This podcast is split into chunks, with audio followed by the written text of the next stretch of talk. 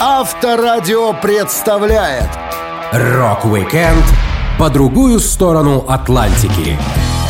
Известные музыканты восточного полушария рано или поздно отправлялись в командировку по Америке. Это был сложный шаг в их карьере, поскольку чужая культура, кухня и акцент не всегда комфортно воспринимались ранимыми творческими личностями. Но в итоге такие путешествия оставляли множество воспоминаний и эмоций в головах и сердцах рокеров. Я, Александр Лисовский, расскажу вам о первых американских поездках известных рок-музыкантов. Rock-weekend на Авторадио. Для детей старше 16 лет. Во время своего первого переезда через океан Роджер Долтри из The Who был хорошо подготовлен к американской публике. У себя на родине он с командой долго выступал в клубе американских офицеров. Музыкант рассказывал. Мы получали 20 фунтов за 2 часа, и от нас требовали, чтобы американская музыка лилась рекой.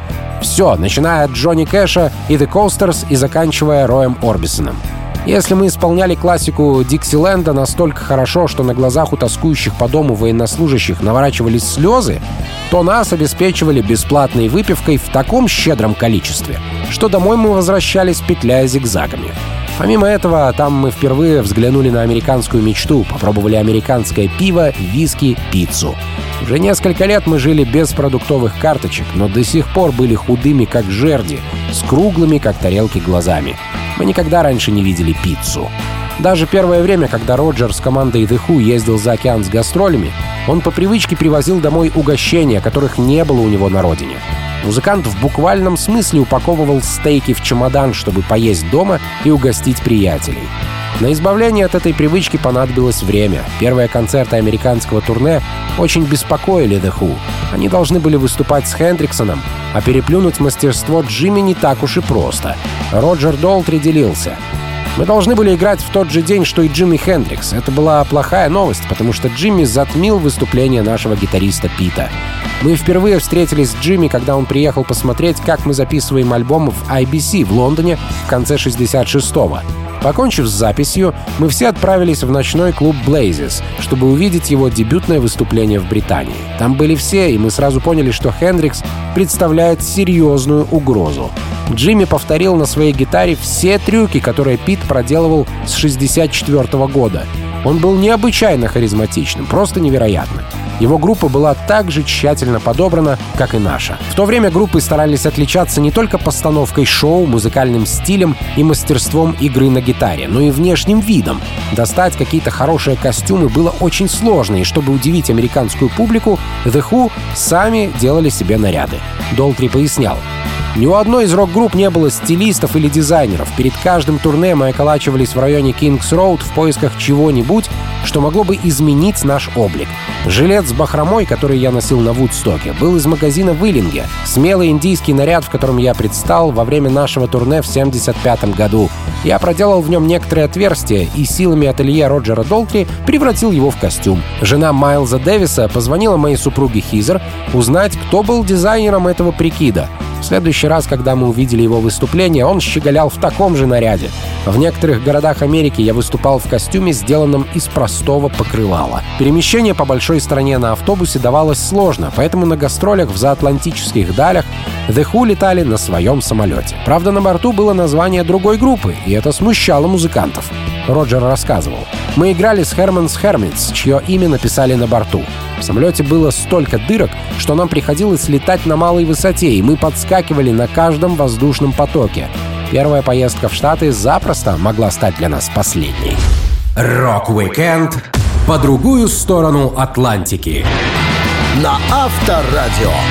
Английские музыканты вдали от родной страны не всегда чувствовали себя комфортно. Несмотря на то, что по обе стороны Атлантики люди говорили на одном и том же языке, культуры очень сильно различались. И если новая земля в плане жизни группы The Rolling Stones казалась прекрасной, то для работы и творчества это было такое себе местечко. Кит Ричардс рассказывал. Когда Стоунс первый раз приехали в Америку, нам казалось, мы очутились в самом раю. Это было летом 64-го. С Америкой у каждого была своя фишка.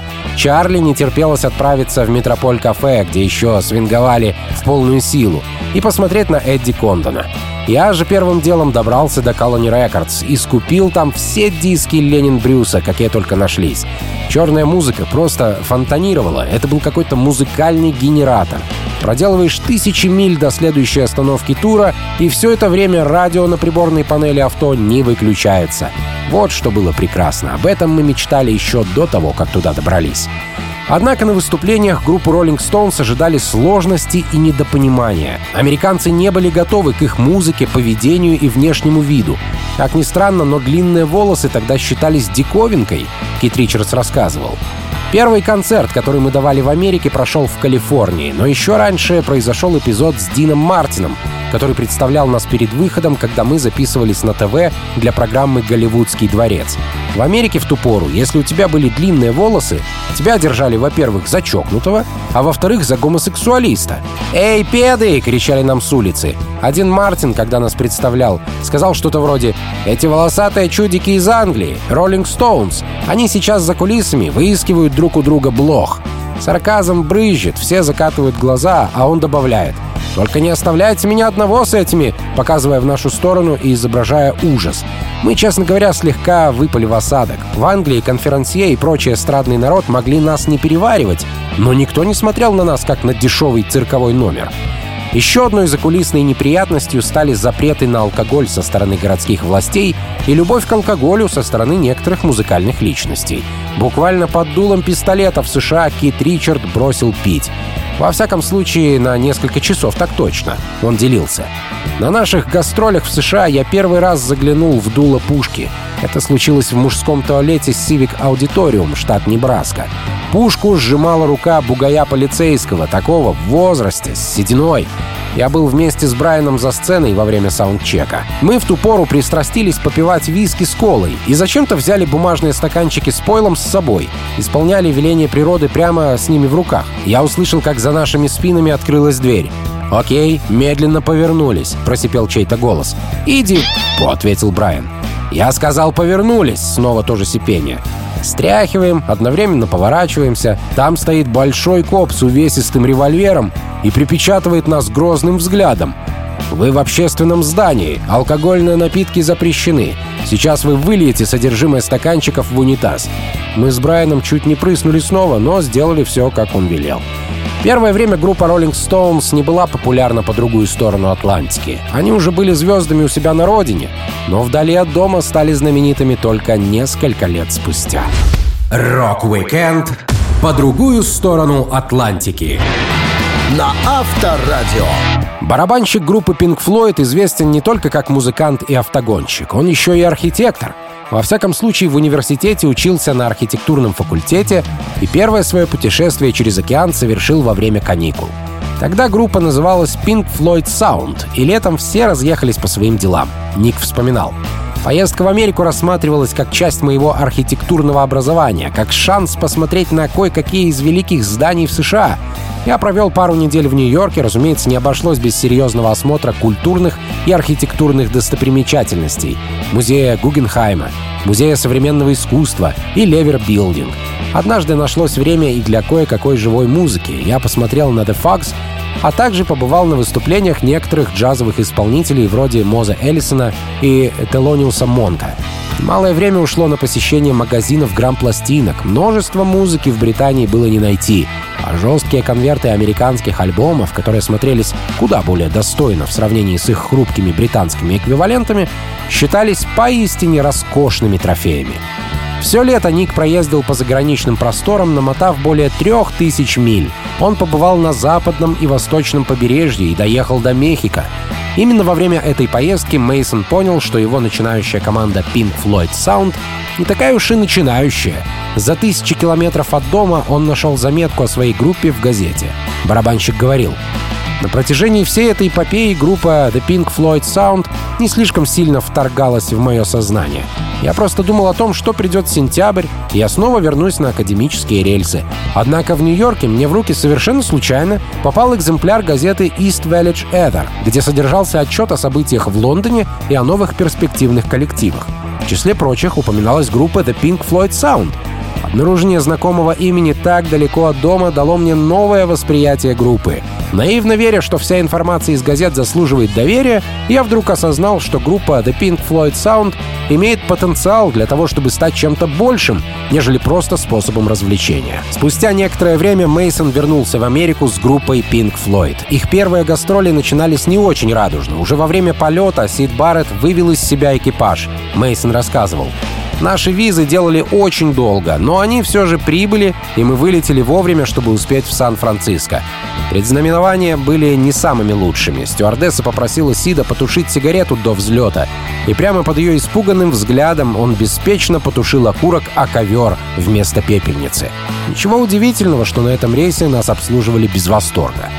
Понятное дело, что возить в багаже собственную барабанную установку Мейсон не мог.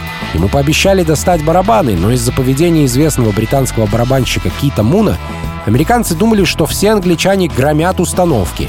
Так что появились трудности. Ник жаловался. Мне были выданы все те неподходящие друг к другу барабаны, тарелки и болты, что валялись в углу кладовки тому же все элементы ударной установки оказались разного цвета. Тем не менее, выступление прошло здорово. На одном шоу Роджер расколотил чужую гитару на мелкие кусочки. Ее владелец, судя по всему, пришедший от этого в восторг, спокойно собрал щепки в чемодан и унес домой. Поездка оказалась классной. Рок-викенд по другую сторону Атлантики. На Авторадио. Старина Лемми Килмистер, родившийся в Англии, обосновавшийся в Лос-Анджелесе возле любимого бара Rainbow, впервые перелетел на другой континент в 28 лет. Тогда он выступал с группой Hawkwind, и они отправились в командировку. Килмистер вспоминал. Первый раз я приехал в Америку в 73 году после выхода пластинки Space Ritual. И с самого начала я был втянут в беспредельный разгул. Это было настоящее, мать твою, Эльдорадо для англичанина.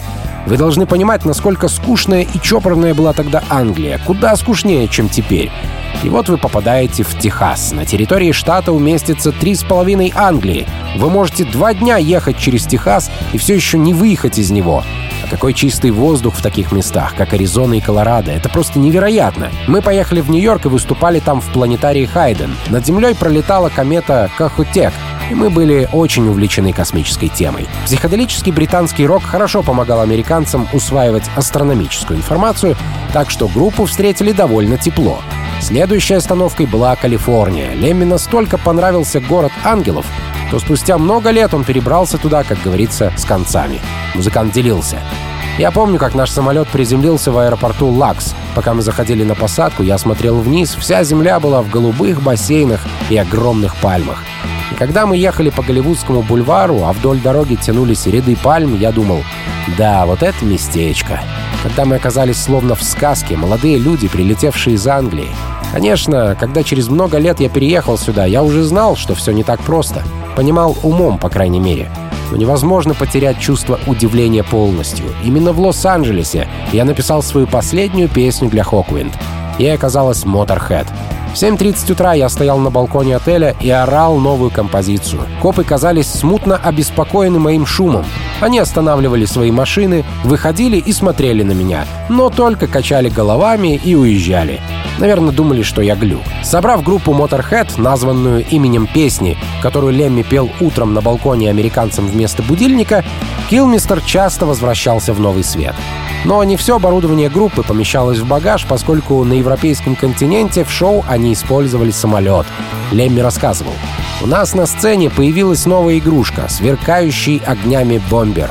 Этот агрегат имел вид бомбардировщика времен Второй мировой войны размером 40 на 40 футов и был сделан из тяжелых алюминиевых труб. Он мог летать над сценой в четырех направлениях — вперед, назад и в стороны. Первая такая световая установка в своем роде. Это была чертовски тяжелая штуковина, и если бы она когда-нибудь навернулась, то раздавила бы нас в лепешку.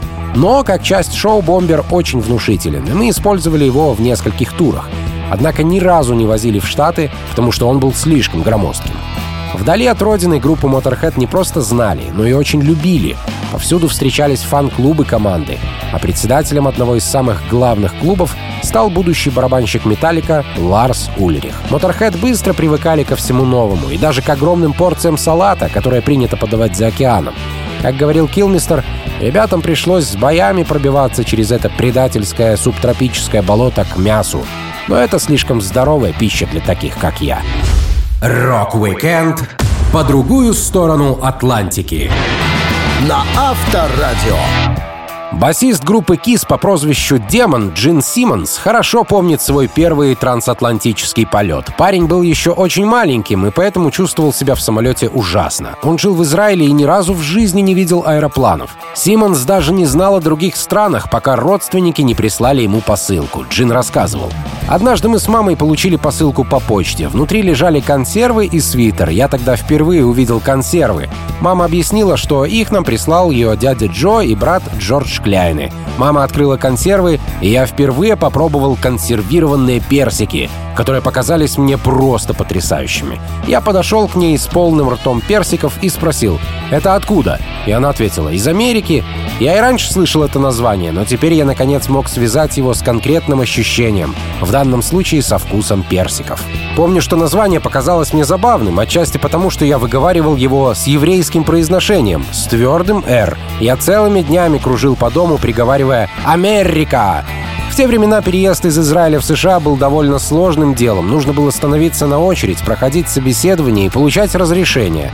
Но мама Джина Симмонса была готова к таким испытаниям. Музыкант делился. Однажды мама велела мне одеться и ехать с ней в аэропорт. Я никогда раньше не был в аэропорту, не видал самолетов и ничего подобного, так что сердце у меня замерло. Дорога длилась целую вечность, отчасти потому, что это был длинный перелет, а отчасти потому, что меня страшно укачало. Так плохо мне еще в жизни не было. Наконец, мы приземлились в Париже. Единственное, почему я запомнил остановку во Франции, потому что мама пошла в дьюти-фри за духами. Потом мы снова сели в самолет, и меня опять начало тошнить. Джин Симмонс не считает, что его семья в Израиле жила бедно, но тогда ему не были доступны многие вещи, которые сейчас кажутся простыми и очевидными. Большой город, широкие улицы и магазины с огромным выбором товаров. Вот что впечатлило молодого парня. Он говорил, «Мне казалось, что мы чудом попали в новый мир, и я пытался впитать его всеми своими порами. Мы с мамой остановились у дяди Ларри и его жены Магды. Мне было восемь с половиной лет, когда мы переехали, и слишком многое оставалось непонятным и чуждым для меня. Одно из первых моих воспоминаний, как я увидел рождественскую рекламу «Кент», где изображен Санта-Клаус с сигаретой. У него было крупное ангелоподобное лицо, а на заднем плане Санту ждали олени, парящие в небе. Раньше я никогда не слышал о Христе, Рождестве и Санта-Клаусе, так что я сразу подумал, а, это, видимо, раввин с папиросой. Я решил, что это русский раввин, потому что на заднем плане лежал снег. Магазины в новом для Джина городе были похожи на футбольные поля, наполненные едой. Раньше он мог купить просто хлеб или просто молоко. Не было разных видов и брендов продуктов, но теперь у Симмонса разбегались глаза. Самым большим открытием для него стал телевизор, басист рассказывал. Когда я впервые зашел в дом своего дяди Джорджа, наступило время ужина, по телевизору шли новости.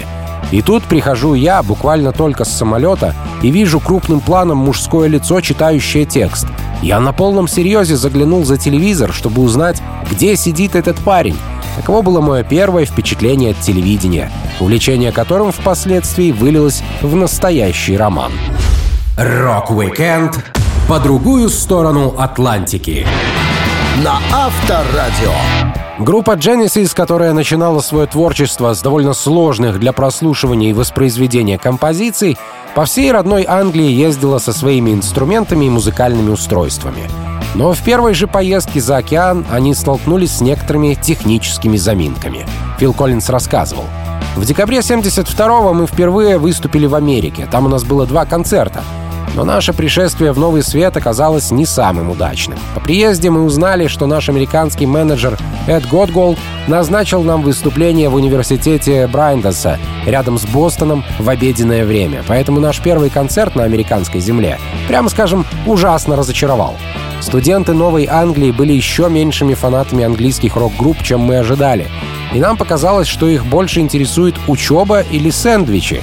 Затем мы отправились в Нью-Йоркскую филармонию, чтобы проверить звук, и обнаружили серьезную проблему. В США была другая звуковая система, и это значило, что наши электромеханические инструменты звучали на частоте 60 Гц, а не 50, как в Великобритании. Поэтому «Мелатрон», игрушка, которую мы позаимствовали у King Crimson, и орган Хаммонда были не в ладу с гитарами. Как и многих других, Фила Коллинза больше всего впечатлил самый большой город на планете. Первый визит в Нью-Йорк у музыканта навсегда остался в памяти, хотя позже он бывал там сто раз. Фил делился. Когда мы впервые в жизни подъезжали к Нью-Йорку, мы были потрясены колоссальным масштабом города, который давил на наши и так уже опущенные после концерта в Бостоне головы. Но затем мы ехали в сумерках по мосту Джорджа Вашингтона, и миллионы огней оживляли горизонт Манхэттена. Нью-Йорк. Мы видели его только по телевизору и, наконец, приехали туда. Меня переполняли бурные эмоции, когда я наблюдал за поднимающимся из канализационных люков паром, слышал непрекращающиеся гудки городских таксистов, когда мне открывался головокружительный вид стальных каньонов. Моя первая поездка в Нью-Йорк навсегда осталась самой памятной в жизни, сколько бы я раз сюда не возвращался. Поначалу британских Genesis не очень жаловали в западном полушарии. Музыканты отыграли серию концертов и вернулись на родину.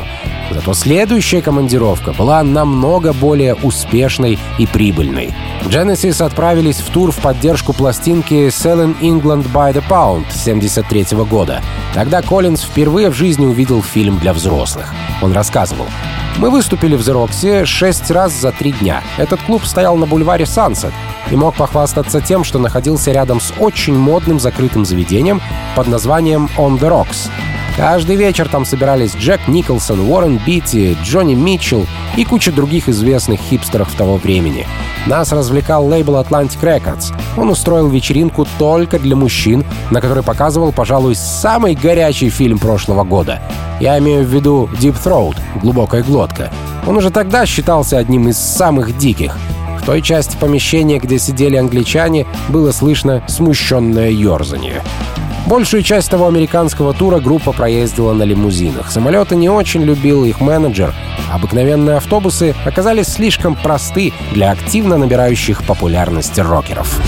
Рок-викенд по другую сторону Атлантики.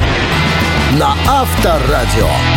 Поездка на большое расстояние от родного дома способна напугать многих. Элтон Джон очень часто искал поводы отложить гастроли по другую сторону Атлантики, поскольку ему было достаточно того, что есть на родине. А чтобы пережить чересчур резкие, пусть и хорошие перемены, нужно запастись терпением и храбростью. Всегда было проще сказать «нет» и проехать по хорошо известным клубам. В 23-летнем возрасте Элтон выпустил свой второй альбом «Элтон Джон», и уже никак не смог отвертеться от командировки, которая многократно увеличивала продажи его записей. Музыкант рассказывал. «Мне сказали, что мы побываем в местах, которые видели только по телевизору или в кино, в сериале Sunset Strip 77 в деревенщине из Беверли-Хиллз. Мы можем съездить в Диснейленд и прогуляться по музыкальным магазинам. Я думал, что в аэропорту нас встретит лимузин, может быть, даже Кадиллак. Но когда все прошли таможню и вышли на улицу, сонные от перемены часовых поясов, мы пытались понять, почему возле аэропорта громоздится ярко-красный двухэтажный лондонский автобус. Причем на боку у него выведено огромными буквами «К нам приехал Элтон Джон». И как раз в этот автобус нас активно зазывает Норман Уинтер, наш восторженный американский пресс-атташе. Неужели это, черт возьми, и есть наш лимузин? Элтон Джон был немного расстроен, что в первый же день на новом для себя континенте его не покатали на роскошном авто, но так нужно было для пользы общего музыкального дела. В Англии работники звукозаписывающей компании были скромными и сдержанными. Даже если ты запишешь самый продаваемый в мире шедевр, они спокойно, одобрительно кивали головами, не выражая излишних эмоций. С американскими партнерами все оказалось по-другому. Окружающие излучали абсолютный восторг и жизнерадостный энтузиазм. Первое выступление в клубе «Трубадур» запомнилось Элтону Джону некоторыми деталями. Он делился — для начала мой выход на сцену встретили странными аплодисментами. Их сопровождал изумленный гул, как будто зрители ожидали увидеть кого-то другого. Я, кажется, понимал почему. Обложка альбома «Элтон Джон» темная и сумрачная. Вот такого парня они и ждали, задумчивого, погруженного в себя певца и автора песен. Но за пару недель до вылета в Штаты я решил обновить гардероб и заглянул в магазин одежды под названием «Мистер Фридом», который в последнее время привлекал все больше внимания. Модельер Томми Робертс давал полную волю своей необузданной фантазии и создавал одежду, которую как будто нарисовал художник-мультипликатор. Музыкант сразу нашел подход к новой публике. Он вскочил на ноги и пинком отбросил табуретку. Стоя на полусогнутых, начал бить по клавишам в стиле Литл Ричарда. Потом опустился на пол, балансируя на одной руке и играя другой, а голова при этом у него находилась под роялем. Потом он поднялся и рывком встал в стойку на руках прямо на клавишах. Такому зрители точно не были готовы. Шоу прошло на удивление хорошо, Элтон рассказывал. Мы отработали несколько концертов в Трубадуре всегда с полным аншлагом. Играли прекрасно. Каждый вечер я надевал все более и более фантастические наряды, пока не обнаружил, что стою перед звездами рока и законодателями мод в серебряных велосипедках с голыми ногами и в футболке с сияющими блестками с надписью «Рок-н-ролл». А потом нас свозили в Диснейленд, я купил целую охапку дисков в магазине Tower Records на бульваре Sunset. В итоге нашу командировку продлили еще на пару недель. Рок-викенд по другую сторону Атлантики. На Авторадио. Зная характер и выходки Оззи Осборна, сложно представить, что музыканту могли разрешить въезд хоть в какую-либо страну, но в молодые годы о нем говорили и писали мало. Так что первым заокеанским туром Black Sabbath ничего не мешало. Оззи начал отмечать свой большой трансатлантический перелет еще до того, как сел на борт. Он делился. Нам сказали, что мы будем послами британской музыки, поэтому типа нам нужно вести себя хорошо. Я старался не налегать на бухло перед аэропортом. Чего я не знал, так это того, что в аэропортах есть бары, в которых я не мог не выпить пару незапланированных стаканчиков, чтобы успокоиться. Так что к тому времени, когда я занял свое место в салоне, то уже был бухой в дребодан — Перелет до Нью-Йоркского аэропорта длился целую вечность. Я смотрел в иллюминатор и думал, как эта херня вообще держится в воздухе. Потом мы пролетали над Манхэттеном, где тогда строился Всемирный торговый центр. Он еще наполовину состоял из балок и строительных лесов. А приземлились мы на заходе солнца. Помню, был теплый вечер. Я еще никогда не ощущал атмосферы теплого вечера в Нью-Йорке. Там был такой особенный запах, понимаете? Он мне страшно понравился. К тому моменту у Оззи Осборна имелся уже хороший опыт употребления крепких напитков. Но он смог таки подобрать такую дозу, чтобы его пришлось вытаскивать с сиденья, а потом следить за музыкантом на таможне. В анкете, где нужно было указать религию, он написал «сатанизм». Тем не менее, за такие шутки его не лишили возможности въезда в страну. Нью-Йорк был большим и богатым городом, и Black Sabbath в него плохо вписывались, Оззи говорил. Мы получили багаж на ленте и встали в очередь на такси у зала прилета. Черт его знает, что думали все эти бизнесмены в костюмах с галстуками и дипломатами в руках, когда стояли рядом с длинноволосым, немытым парнем из Бирмингема, у которого на шее водопроводный кран, а на жопе вонючие джинсы с символом мира и любви на одной штанине и надписью «Black Panthers рулят» на другой. К нам подъехала огромная желтая машина. Должно быть, в ней было 20 дверей. «Я знал, что тут крупные тачки, но не настолько же», — сказал я. «Это лимузин, идиот», — ответил Тони. Больше всего в новом для себя мире Оззи ценил кухню. Простая по современным меркам еда за океаном казалась настоящим изыском. На родине британцы не могли так просто заказать хорошую пиццу. Осборн делился. В Англии были только яйца с картошкой, сосиски с картошкой, пироги с картошкой, все с картошкой. Через какое-то время становится скучно. Если еда не готовится в жирной фритюрнице, то никто и знать не знает, что это за дрянь такая. Но потом в Нью-Йорке я открыл для себя пиццу. Она просто взорвала мне мозг. Я покупал 10-20 кусков пиццы в день. А потом, когда понял, что можно купить целую пиццу и съесть ее одному, то стал заказывать ее везде, где можно. Однажды я даже пытался приготовить супруге Тельме нью-йоркскую пиццу. Я сделал тесто, положил на него бобы, сардины и оливки и еще кучу всего. Там продуктов было, наверное, фунтов на 15. Но через 10 минут все стало капать из духовки, как будто кого-то вырвало. Понятно, что алкогольные дегустации в Америке Оззи проводил ежедневно. Любимым коктейлем музыканта стал серферский Harvey Wallbanger. Девушки за океаном были более раскрепощенные, а акцент людей очень смешной. Black Sabbath то и дело представлялись сложными фамилиями, чтобы угорать по тому поводу, как их произносят официанты. Рок-викенд по другую сторону Атлантики. На Авторадио. Первый сольный успех Билли Айдола пришел к музыканту вдали от его британской родины, на другом континенте, где были рады встретить необычного парня с ежиком на голове и панк-роком в сердце. Но в разное время Билли уже бывал в Америке по другим вопросам. Первое пересечение Атлантики в его жизни состоялось в раннем детстве. Он вспоминал. Я приехал в Америку Эйзенхауэра в 1958 году, мне не было еще и четырех лет.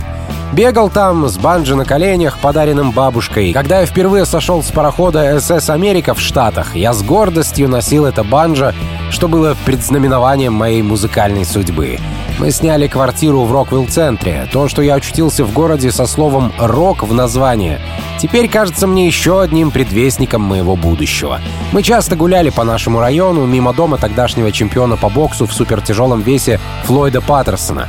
Мама помнит, как он здоровался с нами. Это было мое самое первое столкновение со славой. Отношение моей мамы к людям всегда было открытым и дружелюбным. Если мы стояли в очереди, она узнавала обо всех, с кем мы были рядом. Большая часть семьи мамы Билли Айдола жила в Штатах, и мальчик постоянно знакомился с новыми родственниками. Он быстро избавился от своего акцента и перенял ковбойский сленг, чтобы превзойти американцев. Через два года после переезда парень отправился в первый класс. Жизнь казалась безоблачной. Но папа Билли получил работу в Англии, и семье пришлось вернуться. Музыкант делился. Хотя нам нравилось наше пребывание в Америке, папа получил предложение, от которого сложно было отказаться. Оно и вернуло нас в Англию в 1962 году. Отца наняла компания, что продавала медицинское оборудование, в том числе новый прибор для измерения артериального давления под названием «Бауманометр». Когда мы летели обратно на большом винтовом самолете, я спросил родителей, где Бог? Если он был в небе, почему мы не могли его увидеть? Это был бы вопрос, который мучил меня всю оставшуюся жизнь. Я был настоящим американским ребенком. У меня был янкиский акцент и стрижка под ежик. Я носил кроссовки, а не кеды. Говорил «мужик» вместо «приятель», меня называли «янки» во время футбольных матчей. Я был чужеземцем в своей стране. Уже будучи в группе Generation X, Билли Айдол снова пересек Атлантику, поскольку как фронтмен должен был отправиться в командировку. Он говорил, Весной 78 года наша компания отправила меня в Штаты для рекламы альбома. Так как лейбл не мог покатать на самолете двух участников по бюджетным причинам, я полетел абсолютно один. Я тусовался с Блонди, и Дебби Харри отвела меня на репетицию Дэвида Йохансона и Силь Сильвейн из Нью-Йорк Доллс. Я видел, как Патти Смит презентовала свой пасхальный альбом и встретился с ней за кулисами. В какой-то момент она повернулась к своей матери и сказала «Смотри, мама, это лицо следующего поколения». Тогда Айдол вкусил новой жизни и захотел остаться в США. Англия его удерживала лишь группой, так что Generation X пришлось развалить, чтобы уехать стало куда проще. С гитарой Gretsch в одной руке, чемоданом в другой, в розовой куртке и с музыкальными примочками в рюкзаке, Айдол прилетел в Нью-Йорк. И всего за год мало кому известный музыкант добился того, чего хотел, не без помощи песен своей бывшей команды. Билли хорошо влился в местную музыкальную тусовку. Рок-викенд по другую сторону Атлантики. На Авторадио. Группа «Битлз» отправилась в свою первую поездку за океан, когда они уже были хорошо известны в новом свете. Их записи слушали, внешность копировали, а самих музыкантов буквально разрывали на кусочки. Знакомство с чужой культурой у ливерпульской четверки состоялось еще в детстве. Ливерпуль — портовый город, куда ежедневно моряки привозили диковинную еду и редкие пластинки из Штатов. Джон Леннон рассказывал, в нашем воображении Америка рисовалась страной молодежи. В ней жили тинейджеры, а в остальных странах просто люди. В детстве мы смотрели каждый американский фильм, диснеевские картины, ленты с Дорис Дэй, Роком Хадсоном, Джеймсом Дином или Мерлин Монро. Все лучшее было американским. Кока-кола, кетчуп и пицца. Пока не появился рок-н-ролл, почти вся музыка тоже была американской. Английских пластинок не существовало вообще. По-моему, первой английской пластинкой стала «Move It» Клиффа Ричарда — а до нее не было ничего. Мы слушали в Ливерпуле старые записи в стиле фанк-блюз, о которых понятия не имели другие жители Великобритании, а заодно и всей Европы, за исключением обитателей портовых городов. Став довольно известными, битлы не торопились отправляться с туром на другой континент. Они придерживались строгого, рискованного и гордого принципа играть на шоу по другую сторону Атлантики поедут только тогда, когда на каждом концерте они будут хедлайнерами. Никаких вторых строчек в списке выступающих. Пол делился. Мы поставили ультиматум нашему менеджеру Брайану Эпстайну. Не поедем в Америку, пока не станем там первыми. Мы выжидали и поступили, думаю, абсолютно правильно. Да, это было дерзко. Все дело было в том, что Клифф Ричард, побывавший в Америке, оказался там на афише третьим, даже после Фрэнки Авалона. Мы подумали, ну и ну, Клифф гораздо лучше Авалона. Как он пошел на это? И Адам Фейс, и все звезды, на которых мы смотрели снизу вверх, все они прошли через это ужасное унижение на афишах. Поэтому мы и решили, не поедем, пока не станем первыми в хит-параде. Ждать долго не пришлось. Группа настолько затянула с первой поездкой, что американцы просто выпрыгивали из штанов, когда увидели вживую легендарных музыкантов. Битлов звали на всякие встречи и приемы, где даже аристократические личности могли не удержать себя в руках. Им отрезали волосы, чтобы оставить себе на память небольшую прядь. Леннон говорил, Люди прикасались к нам, когда мы проходили мимо. Нам приходилось выслушивать всякую чепуху от лорд-мэров и их жен. Нас лапали все и всегда. В американском или британском посольстве в Вашингтоне какая-то скотина отрезала у Ринга прядь волос. После этого я просто ушел, матерясь, в самый разгар приема. Битлы очень ценили обилие радиостанций в Америке. Они звонили на радио и заказывали песни, причем не свои, а те, которые любили слушать дома. Но интереснее всего на новом месте оказался чужой акцент, в котором было много родного и ливерпульского. Джордж Харрисон вспоминал. Все американцы говорили с акцентом, который нам ужасно нравился, и который был похож на наш собственный. Нам казалось, что у нас с ними много общего, хотя бы в выговоре. Мы произносили слова «bath» и «grass» с коротким «а». Мы не говорим «bahth», как и американцы. В Ливерпуле многие носили ковбойские шляпы. Нам казалось, что Ливерпуль и Нью-Йорк — города-близнецы. Рок-викенд по другую сторону Атлантики. На Авторадио.